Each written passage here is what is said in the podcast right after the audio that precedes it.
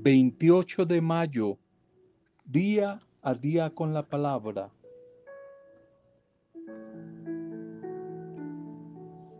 El verdadero temperamento, el verdadero carácter de una persona se muestra, se revela por lo que hace cuando nadie lo está mirando.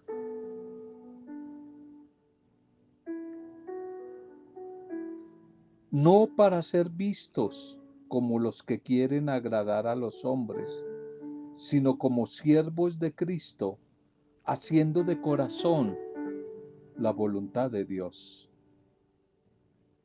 Efesios 6:6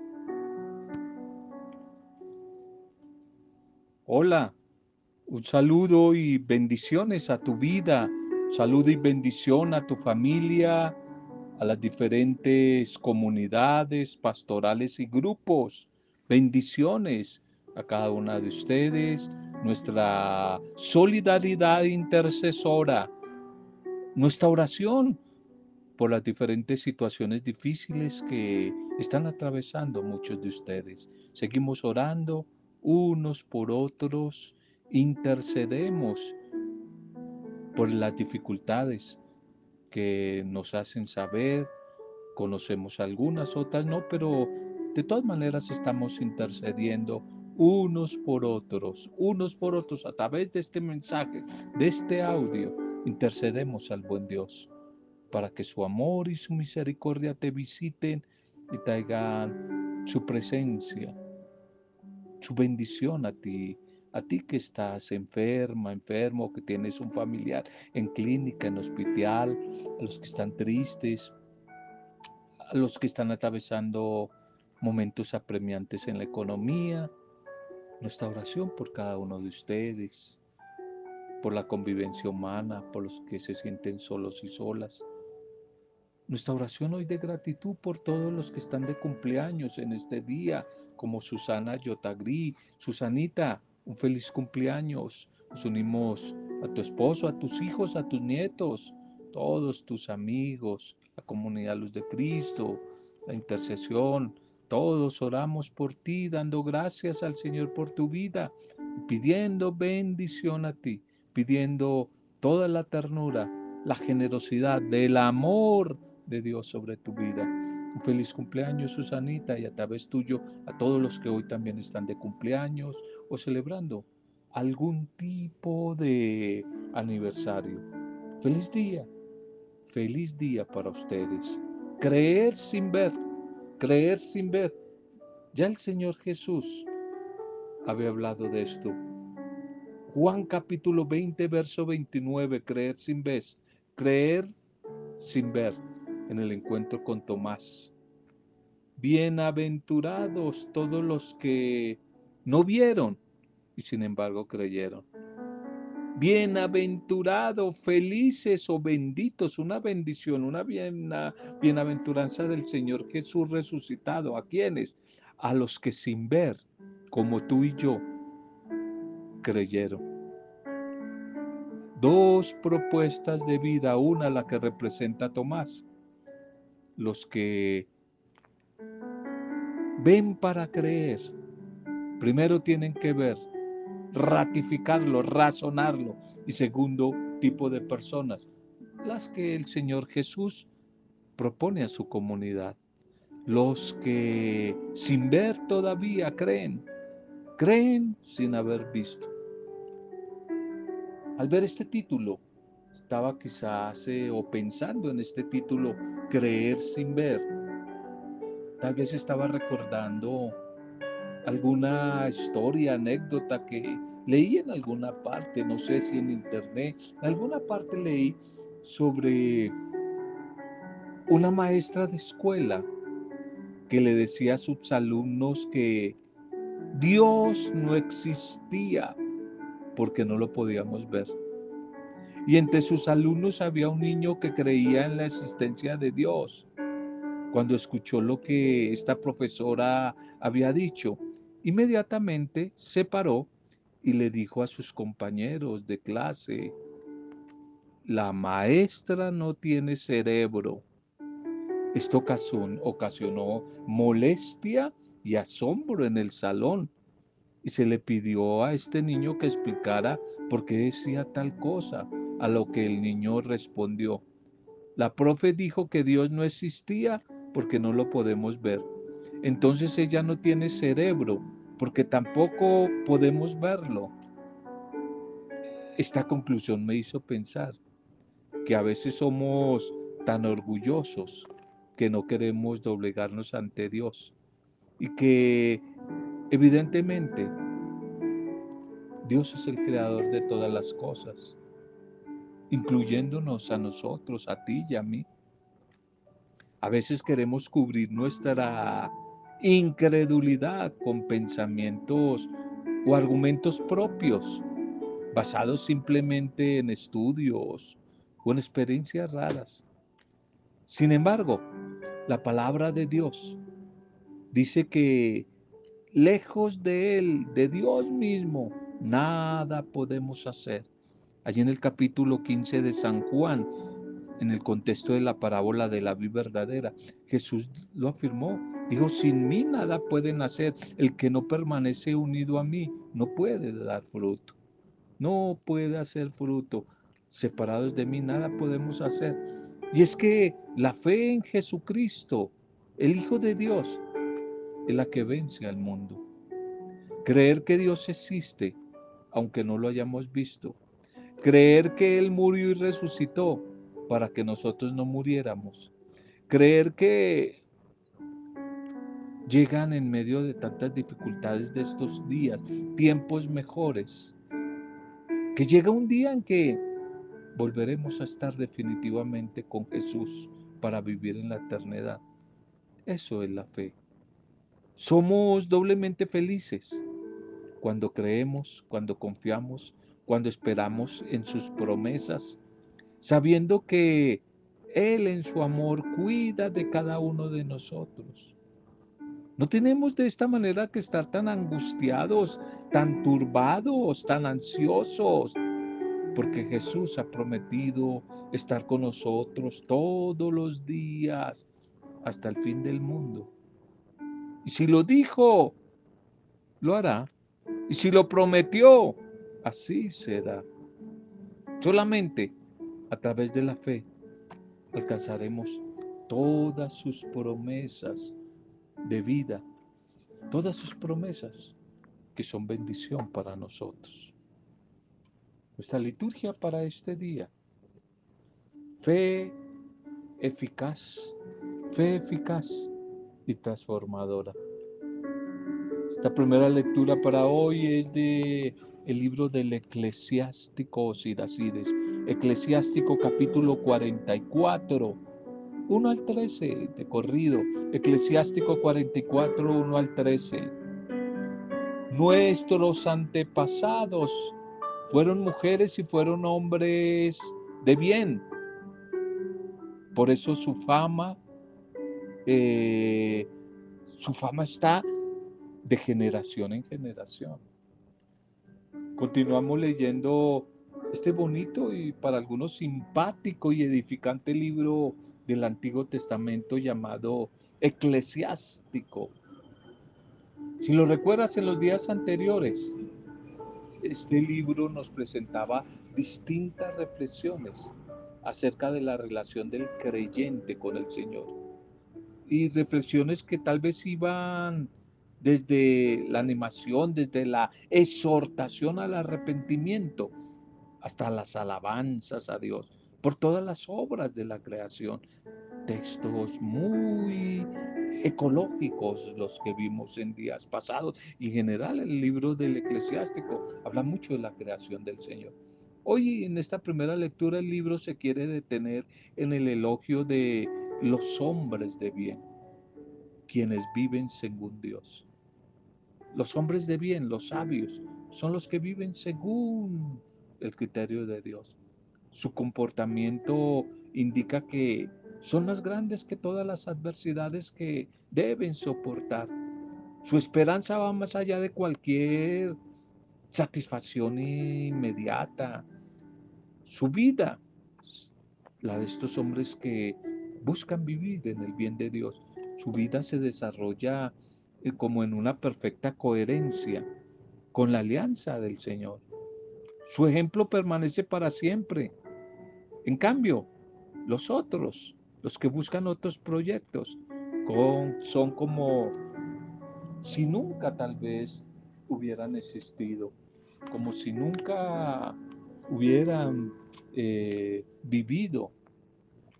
Este libro de el eclesiástico que está ubicado dentro de la parte de la biblioteca de la Biblia, que se llaman los libros sapiensales o libros de la sabiduría, hacen una invitación a eso, a buscar la sabiduría que viene de Dios, a buscar esa sabiduría que se va a definir como el arte de saber vivir bien. Sabiduría, el arte de saber vivir bien. Sabio para el pensamiento bíblico.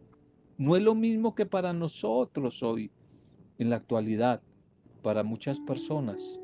La mujer, el hombre sabio, es aquella persona muy instruida, muy estudiosa, llena de diplomas, muy inteligente, la que resuelve grandes problemas de matemáticas o física o de química o de trigonometría.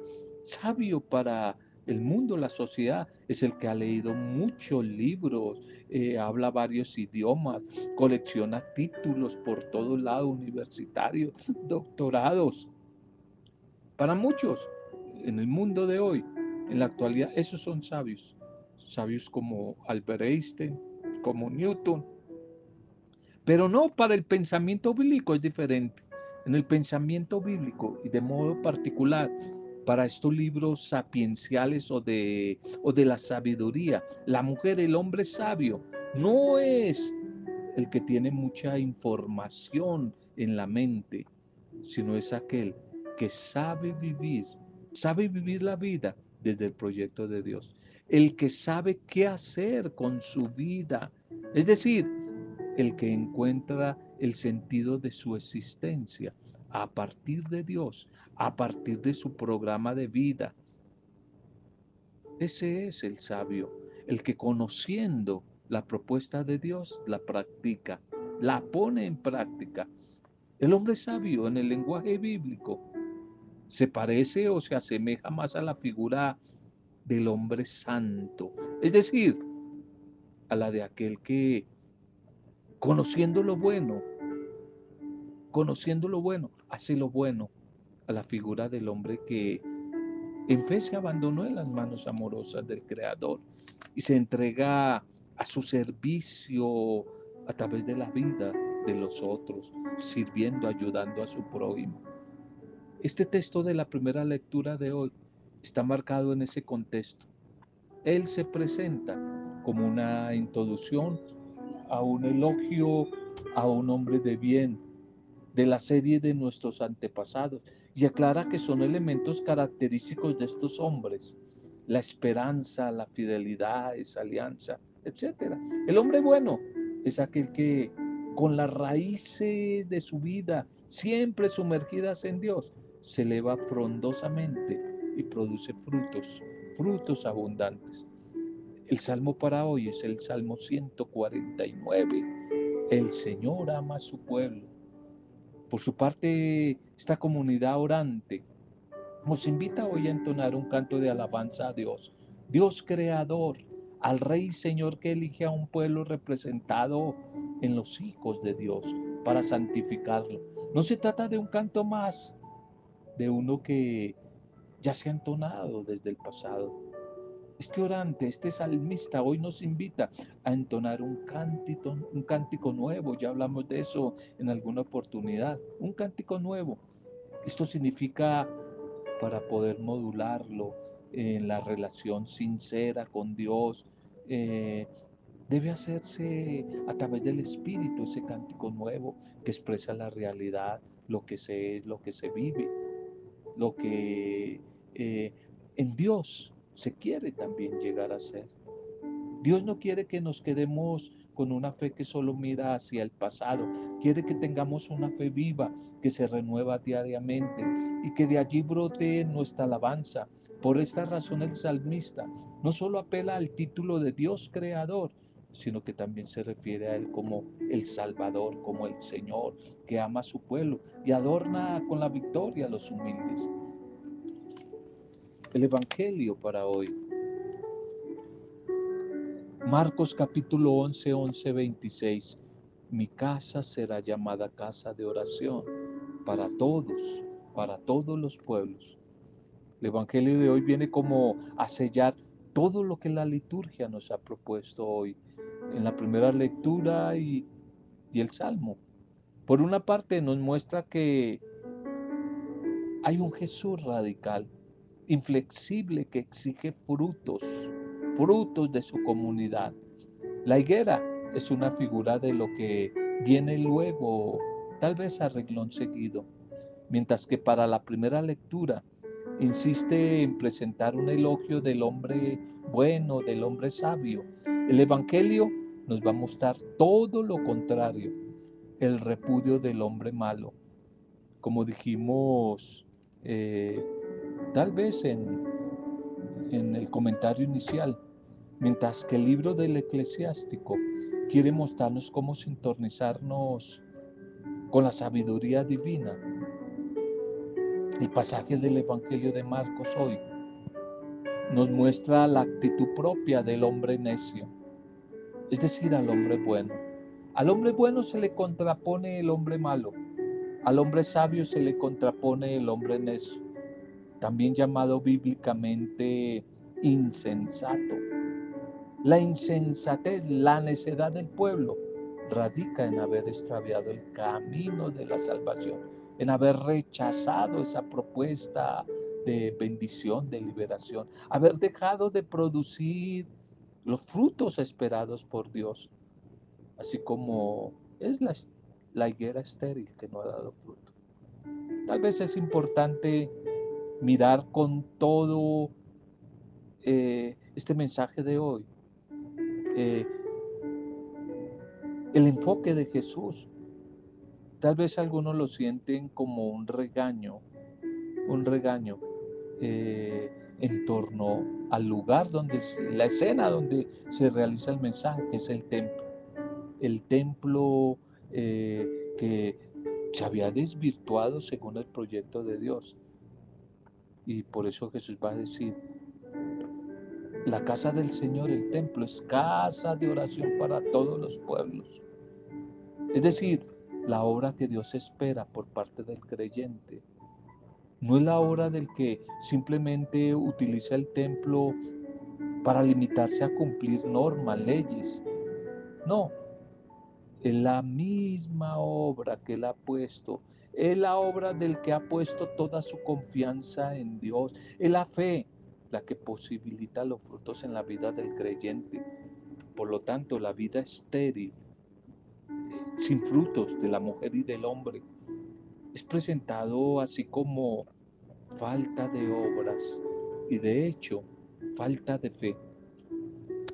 Todos nosotros esperamos algún tipo de signo cuando queremos tomar alguna decisión importante en la vida.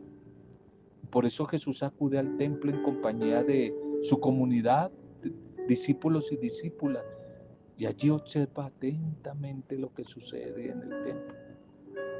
Encuentra el signo en los días siguientes al fijarse en la higuera y al mirar a la gente que permanece en los alrededores del templo. De la higuera percibe que no satisface las expectativas que se esperaban. Sus hojas están quizás secas, pero algo similar sucede con el templo. Simplemente es una edificación de ladrillos enormes, de muy hermosos, adornada con oro. Pero los frutos de vida, los frutos de oración, los frutos de acogida, de fraternidad, de perdón, de equidad no se producen. Solo son un mercado del que se benefician muy pocos, los líderes religiosos y en el que la mayor parte de los que allí acuden con fe, con esperanza, con necesidad, con sufrimiento, solo son explotados explotados y excluidos por los dirigentes, por los jerarcas. Jesús encuentra allí el signo de los tiempos. Tanto el templo de Jerusalén como la higuera impresionan con su decorado, con su lujo, pero no, no así con sus frutos. La expulsión de los vendedores del templo es el signo contrario que muestra el sentido de apertura y universalidad con que constituye la vocación original del templo de Jerusalén. A veces, pero solamente a veces, nosotros queremos ceremonias muy solemnes, vistosas, muy elegantes, individuales, solo para nosotros y nuestra familia. Pero debemos preguntarnos si esas celebraciones nos conducen a una auténtica vida cristiana, si de verdad nos conducen a un encuentro con el Señor para dar fruto, para manifestarle nuestros frutos. Oremos. Démosle gracias al Señor por la palabra, por el, el mensaje de hoy. Démosle gracias por la buena noticia de la esperanza, pero también por los cuestionamientos que Él mismo nos hace acerca de esos frutos. Porque muchas veces, al igual que aquella época en el templo, los frutos que nuestra iglesia hoy, la iglesia somos nosotros, eres tú y soy yo, a veces esos frutos que el Señor esperaba de ti, de mí, no son los correctos. A veces nuestro culto no es agradable y, está en concordancia con el espíritu de vida y el espíritu de verdad. Por eso para que nuestra vida cristiana no se quede como la higuera, seco, infértil, muy abundante con algunas hojas, pero sin fruto, es necesario hacer un alto en la vida, una pausa en el camino y abandonarnos, fiarnos del Señor, perseverar en la oración, alimentarnos de su palabra, nutrirnos y estar abiertos a los otros, al perdón, a la reconciliación, al servicio, a la tolerancia con los demás. Oremos. Gracias Señor por tu palabra, por el mensaje que hoy nos has regalado. Gracias porque nos amas incondicionalmente y deseas nuestro bien. No permitas hoy, buen Señor, que nuestras vidas se vuelvan estériles, secas, vacías, por la falta de fe, por la falta de perdón, por la reconciliación, por las idolatrías a veces que aparecen en nuestras vidas, por la búsqueda de, del tener, del poder. Señor, que no nos falte tu gracia, la de tu espíritu, que tu amor y tu misericordia nos animen. Sí, nos exhorten, pero nos animen, nos motiven, nos empujen para seguir luchando en búsqueda de la transformación diaria de nuestra vida y poder dar frutos mejores, que no seamos simplemente ladrillos de tu iglesia, sino piedras vivas, vivas. Tú quieres una iglesia viva. La iglesia de Pentecostés, la iglesia del Espíritu Santo. Esa es la que tú quieres, Señor. Que podamos responder a ese tu llamado, a esa tu misericordia con generosidad, con alegría, con esperanza. Ayúdanos a ser mediadores de tus dones para que otros también se encuentren contigo y todos podamos alcanzar través de tu espíritu el gozo de una vida nueva, de una vida mejor, de una vida plena, de una vida feliz, Señor, de una vida que traiga esperanza, no solamente a nuestra vida, sino a los demás, Señor. Que tú seas siempre el norte de nuestra vida a través de tu espíritu.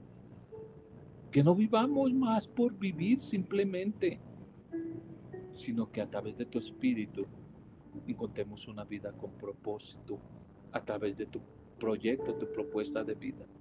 No queremos ser como esa higuera que se seca y no da fruto. Tú sabes que áreas de nuestra vida están secas, secas y no dan fruto. Ayúdanos, Señor, y fortalécenos, Señor, para permanecer en ti, para permanecer en ti y dar fruto abundante en ti, siempre para ponerlo al servicio de los que nos rodean. Gracias, Señor.